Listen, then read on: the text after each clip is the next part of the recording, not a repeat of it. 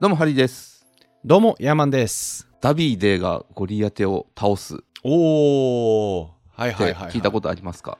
あるある。あれでしああょります石で、石で倒したんでしょよく知ってますねダビデ像のあのダビデはそのゴリアテに石を投げるところの格好でしょ、あれは。あすごいめっちゃ知ってるはい。よさっき調べたんですよねこれ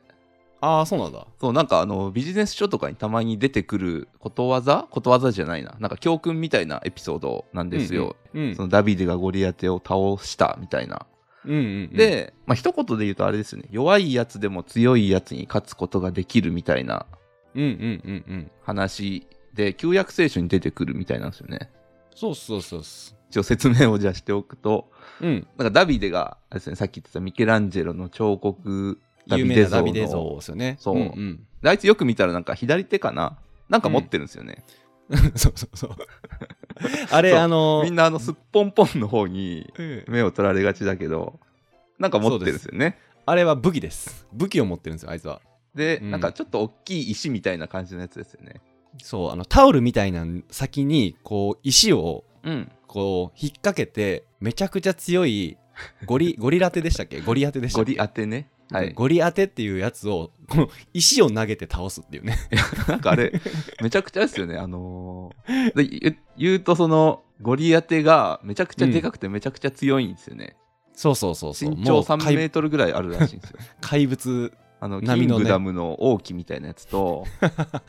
うんまあダビデが神みたいなやつだと思う。うんうんストーリー的には、ゴリアテ軍と別の軍が戦うと。でそこにたまたま居合わせたダビデ君が、うんあのでっけえやつなんだって言ったら、あいつがゴリアテっていう強えやつだみたいなうんのを教えられて、なんかあいつに勝てば、もうなんかすごいいいことがあるらしいみたいな感じで、うんじゃあ俺行きますっつって、うん行って、勝負だって言って、なんかちっちゃいやつが来たなって言って、うんで、そのダビデ君が石をえいって投げたら、うんゴリアテの額にブスって刺さって、ゴリアテが倒れて、勝 った。なあ、そうほそうなっていう。だからあのかの有名なミケランジェロのダビデ像は「俺行きます」って言った時のあの「行きます」のシーンだよ ね 俺行きますのシーンなんですよ裸であれはゴリアテに石を投げるねはい。直前のシーンですよねあれは、ですね。はい。っていうのがね、なんかよく出てくるんですよね。こう本とかを読んでると、経営とかで結構出てくるんですけど、その話です。おおー、はい。えーっと、今日はネットフリックス3回目ということで、はいはいえー楽しみにしてましネッたトフリックス VS レンタルビデオ界最大手ブロックバスターですね。おおバチバチにやり合ったとね言われているはい。で、えーもう先にオチだけ言うと、えーうんブロックバスターはですね、2014年に倒産、2013年かなうんうん倒産して、今、アメリカに1店舗だけ残っているうんうんと言われてます。そうだそうだはいはい。ということで、まあ、結果はもう見えているんですけれども、すごい戦いがあったというね、戦争の記録をちょっとご紹介していこうかなとお思おいます。行こうということで、えっと、うん前回からの続きなんですけど、前回は創業者のランドルフさんとリードさん、じゃあマーク、 えっと、マーク・ランドルフとリードさんね、うんマークとリードがいて、で、マークがもともと CEO だったんだけど、リードさんに代わって、新しい体制になりましたというところを、はいはいはいなんでですけどもサブスク始めたんだよねそうですね、サブスクが、まあ、DVD レンタルですね、当時はまだ。うんうんうんの借り放題みたいなサブスクが始まった頃で、結構それが伸びていって、そろそろ上場かなっていう準備に入っていたんですよ。はいはい、ドフはリい、ックス社も。で、いろいろと準備していたんですけれども、うんまあ、2000年頃ですね、これ世界で起きていたドットコムバブル崩壊というのが起きまして、ドットコムバブル崩壊まあ、IT バブブルですね。はいはいはいはいはい。IT バブルが崩壊して、IT 系の株価が25%一気に下がったとかで、ふーんなんかすごい大変な事態が起きたんですよ。はいはいはいはい。で、当然、ネットフリ社もうんその波に煽られて、上場どころじゃねえとうんいうことになって、一旦その話、上場する話はなくなるんですけれども、うんとはいえ、サブスクって伸びていたんですけど、うんめちゃくちゃ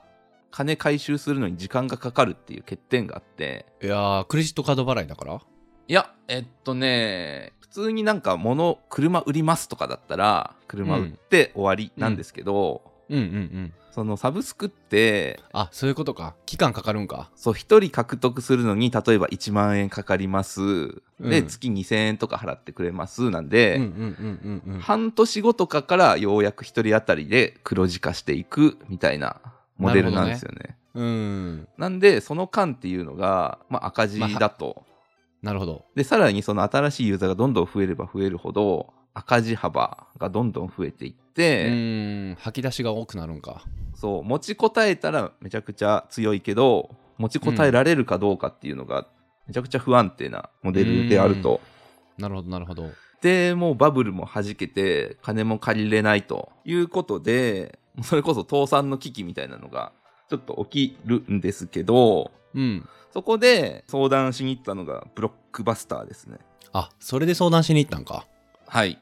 うんうんうんで、まあブロックバスターにはもともと一緒に何かできないかっていう話をずっとしようと思って連絡を、うんメールを送り続けてたんですけどもうずっと無視されていて、うんうんでまあ来ないな来ないなと思っていたんですけど、まあ、ある日ようやく返事が来て「うん会いませんか?」とはいはいはいいうのが来ますうんなんですけど「明日会社来てください」って言われるんですよおお急だなぁとはいはいはいはいななんんかか上からやねなんか上からやねそうですね、運の悪いことにその時えーネットフリックス社は社員旅行にみんなで出かけていて、うんパーティーの真っ最中だったんですよその連絡を受けたのが、はいはいはいなるほどでもうみんなベロンベロン酔っ払っててうんその時に一人、連絡来ましたうんうんうんブロックバスターから」ってはいはいマジと思ってでもう連絡来たからには行くっきゃねえって言って行くんですけども、うんめちゃくちゃうん離れたところにいたんで、行くルートがないんですようん車だったうんら間に合わないし、飛行機乗るにももう夜中だから明日のはいは朝い乗はいはいっていったら間に合わないぐらいでどうしようってなって仕方なく、そのアロハシャツのままうんプライベートジェットを借りて、うんうんマークとリードとあとなんか財務責任者みたいな3人ではいはいはい酔っ払って、えーアロハシャツ短パンビーチサンダル のやつらがロックバスターに行くんですよ。で着はいはいはい替える余裕もなくうんもうそのまま、つかつかつかってブロックバスターの会社に行って、バカでかいビルの、バカでかい会議室に通されて、うんありがとうございます と、機会をいただいて。で、まあ一緒に何かできませんかみたいな話をするんだけど、まあ別になんかやるなら自前でできるし、みたいな感じなんですよ、うん向こう、向こうで。うんうんうんでで自前でやるんだったらいっそもう買いませんかと会社丸ごと、っていう話をするんだけどうんもうはって鼻で笑われてうん終わるっていう、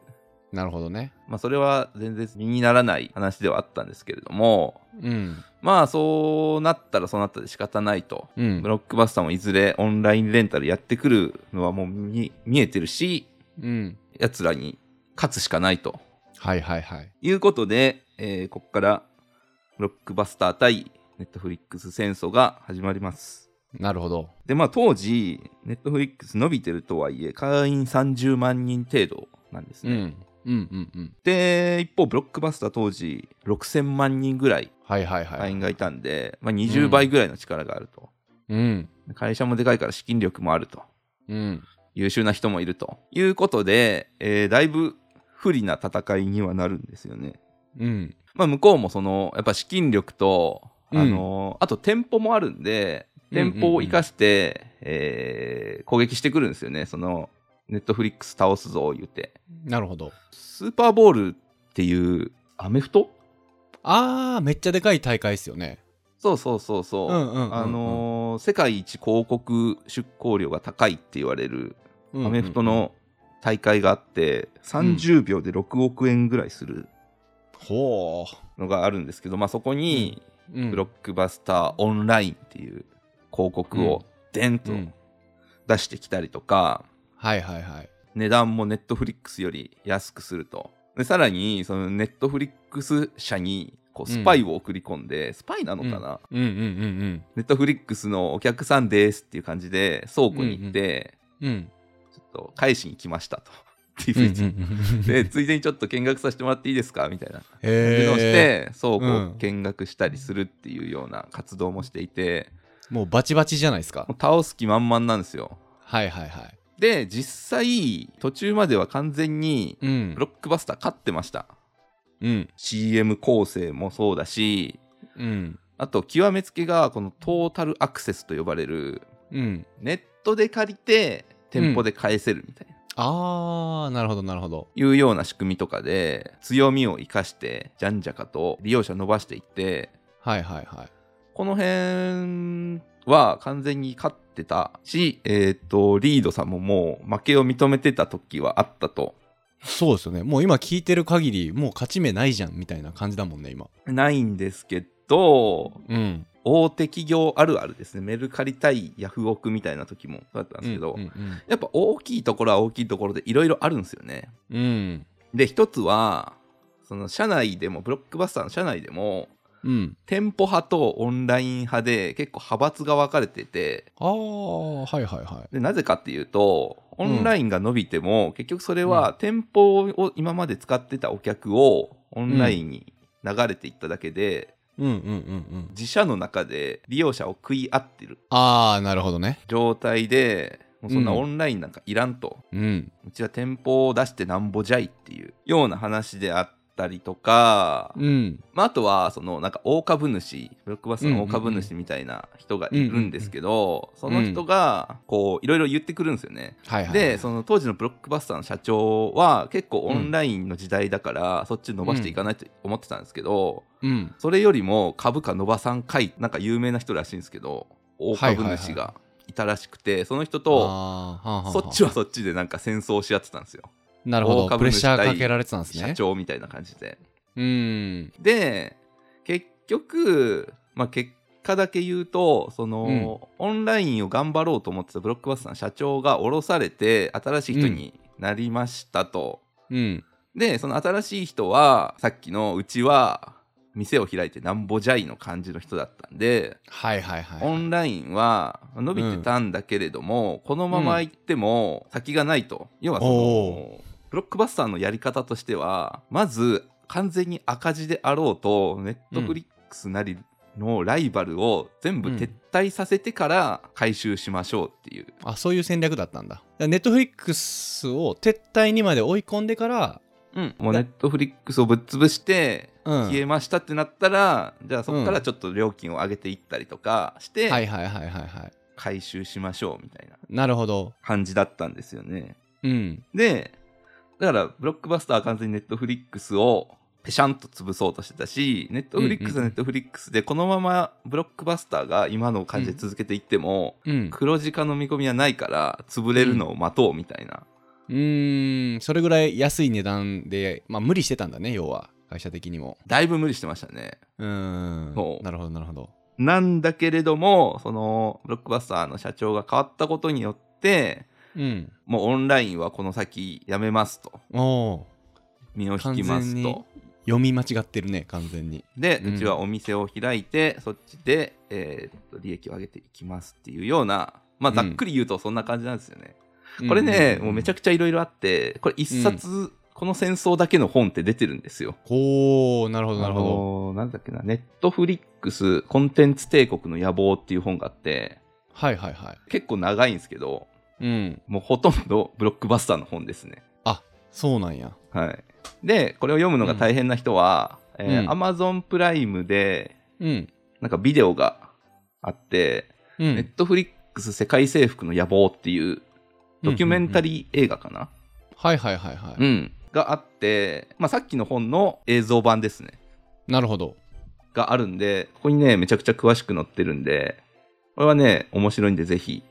見てもらいたいなっていうなるほどなるほど見てみます、感じなんですが、まあ、そんなわけでね、えーオンラインからブロックバスター手を引くだけれども結局時代はもうオンラインレンタルの時代だと。そうだよねでなんな、らもうんうストリーミングじゃないかっていうぐらいの時代だったんですよ。うんはいはいはいはいはもう DVD とかじゃなくてデータをネット回線でダウンロードしてくるっていう。いう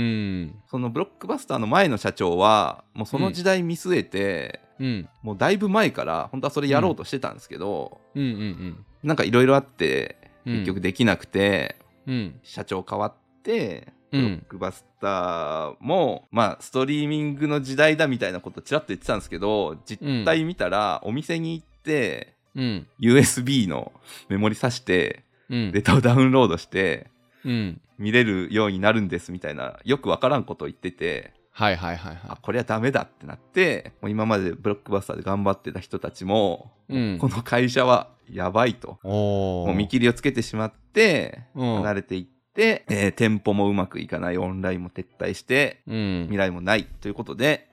潰れてしまうっていうだからほぼ自爆みたいな感じだねなんかそうですねだからこの辺がねやっぱ大手は大手の弱いところなんだなっていうのがうんいろんなやつが関わってきますからねでかい会社はそうそうそう難しいですよねだからでかいといっても結局はちっちゃいサービスの集合体なんでうん全体で見たら不利な状況でも個別に見たら勝てるっていう場面はうんいろいろあるるっていうのはねまさにそんな事例なんじゃないかなということでなるほどダビデがゴリアテを倒すというねうんそんなこんながネットフリックスにもありましたとうーんはいいうことなんですねでもネットフリックスからしたらねすごいその競合の超大手が潰れると嬉しいですよね嬉しいですねねそっからもうネットフリックス飛躍していくんですかどんどん飛躍していきますねただまあうんこの頃には別のライバルがいて、うんアマゾン出た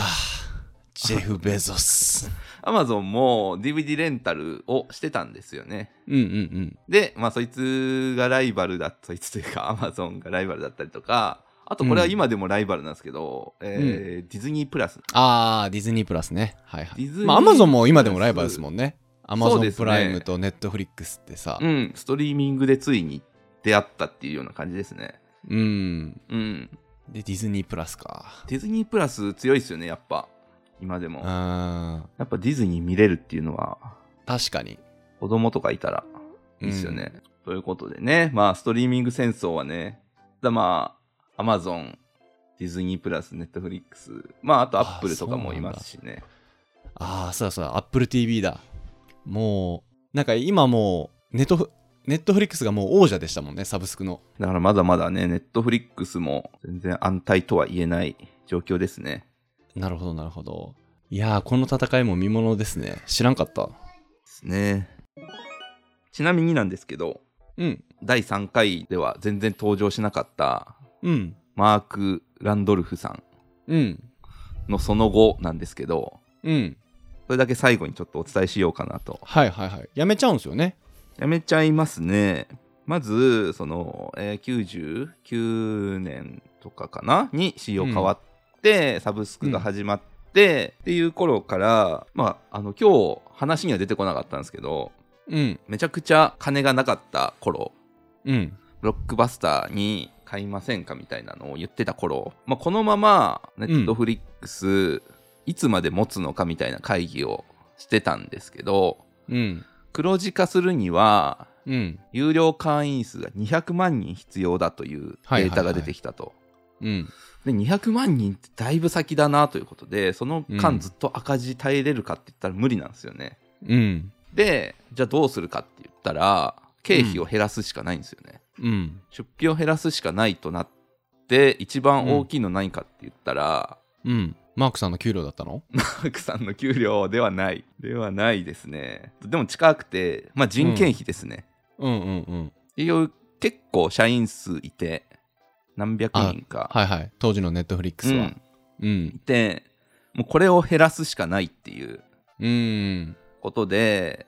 でそうなってくるとまあ当時のその社員っていうのは基本的にマークさんがうんこの声をかけた人たちっていうのが結構多くて、うんうん一緒にやらないかみたいなことを言った人たちの首を切らないといけないっていう、うんうん辛いね辛いんですよね。うんっていうことで、えー社員の3分の1をうんレイオフしますということになって言うわけですよね全員に。うんそれで疲れ切って 疲れ切ってというか、うんなんかまあそれが結構大変だったんですよね。で、うんうんもううんそれを告げた後に、うんもうマークさんぼーっと会社のソファに座ってぼーっとしてたらうんその自分が声をかけて入れたエンジニアの人がうん。挨拶に来て、うん大丈夫ですかと。マークさん疲れてるんじゃないですかみたいな。うん。いや、さっき俺はお前のことをクビにしたんだがと思って、うん。でもなんかポカーンとしてたら、まあ、その人が絶対にブロックバスターを倒してくださいね。それではっうてん言って去っていくみたいなことがあって。うんうんうんうんうん。ちょっとジーンと苦しいやん。うん、で、まあ、その後、まあ、それがうまくいって結局人は減ったんだけれども、うん。結果的にめちゃくちゃ効率が良くなったとその会社的には、うんうんまあ、今までみんな優秀だったんだけれどもその中のさらに優秀な人だけを残すと、うん。めちゃくちゃ会社がうまく回るようになったっていうのでうんうん経費削減以上の効果があったとうん。うん。いうのがあって、なんかそれ時のあれが今のネットフリックスの結構人事制度にもですよね。なんかそれの本を読んだんですよ、僕。はいはい、ね、なんちゅう本のタイトルだったかなちょっと忘れちゃったんですけど、うん組織づくりの。はい、そう基本的にネットフリックスは少数制というか、うんうんうんそのスター人材以外は不要みたいなうんうん考うえん。方会議では、会議ではネガティブなこと言わないとか、そんなんあるんですよね。ネットフリックスの組織づくりのルールで。うーんいや逆かもネガティブなことことだけをを言う言とっか。てもいいような関係性を作りまあそうだしそうだそうょだうみたいなそんな感じだったよね。うんもう忘れちゃったけど。みたいなことを、えーマークさんはしていて、うんでその後ブロックバスターとバチバチ戦争し合うんですけど、うん。その頃になるとマークさんだんだんとやることがなくなってきてうん。いや、そうなるともう結局、マークさんどっちかっていうとやっぱこの創業わちゃわちゃするのが得意な人で、会社対会社みたいな戦いはそこまで今までのスキルセット的にうん。やることがないっていう状況が続いていてうん。で、まあ、最終的には2004年うん。にネットフリックス社を去りますとあ、自主的に。そうですねなんかどちらともなくみたいな感じだったらしいんですけどねマなるほどーねクからともリードからとも、うんうんまあ、結局お互いにもうなんかやることがなくなってきたっていうのは分かっていたし、まあ、辞めるとしたらいつなんだろうぐらいのうん。うん感じだったらしいんで、うんうん。うん。まあ、それが2004年に辞めると。なるほど。はい、でマークさんはその後あれですね今はなんかそういう新しいスタートアップの支援とかうんうん、うん。をいろいろやっているので、うん。なんかそれで楽しく暮らしてるみたいです。なるほどね。はい、まあまあ、でも結果的に良かったですね。そうですね、うん、うん。まあ、今、ネットフリックスはディズニープラスとバチバチまたね、やり合ってますから。はい戦いは終わらないですね。そうですね俺たちの戦いはこれからだということではい。ネットフリックス会最終回でした。いやー、なんか壮絶な一本の映画を見たような感じですね。このワン、ツー、スリーと。すごい、ネットフリックス創業話はストーリーがあって、うんめっちゃいいんですよね。うんうんうんうん。いや、映画になってほしいな、これ。ねえ、なりそうですけどね、なんか。なりそうですね。いつか出そうですね、これ。うんうんうん。たまリードさんがね、あの、うんあんまり表に出たがらない人なんで、うんうんうん。まあまあ、いつかあるかもしれませんが、はい。はい、ぜひぜひ、ネットフリックス社の歴史を見ていただければと思います。はい。はい、そんな感じですかね。ありがとうございます。ということで、えー、とこの番組が面白かったという人は、えー、Apple Podcast のレビューなどでお待ちしています。お待ちしています。はい、2人でコメント欄すべて読んでいますので、今後の番組をより良くするために、あなたの感想をお待ちしています。ます。。はいい、それではまた来週お会いしましょう。さよなら。さよなら。